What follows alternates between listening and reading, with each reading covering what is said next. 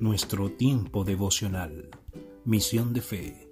Jehová te bendiga y te guarde. Jehová haga resplandecer su rostro sobre ti y tenga de ti misericordia.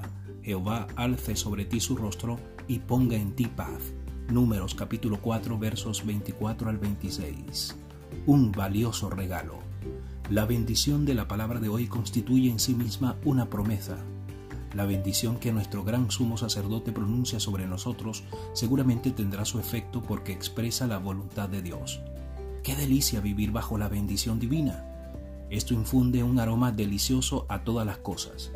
Si somos bendecidos, todos nuestros bienes y todas nuestras alegrías serán bendecidas, nuestras pérdidas y aflicciones también lo serán. La bendición de Dios es profunda, real, efectiva la bendición del hombre puede consistir solo en palabras, pero la de Dios enriquece y santifica. Asimismo, cosa deliciosa es ser guardados por Dios, guardados por Él, guardados en Él y guardados cerca de Él. A quienes Dios guarda, bien guardados están, porque son guardados del mal y reservados para la dicha eterna.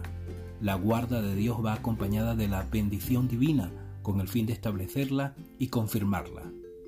Este día me hace alabar a Dios con toda mi alma por sus bendiciones y protección. Señor, gracias por todas las bendiciones que cada día nos entregas en tu infinita misericordia.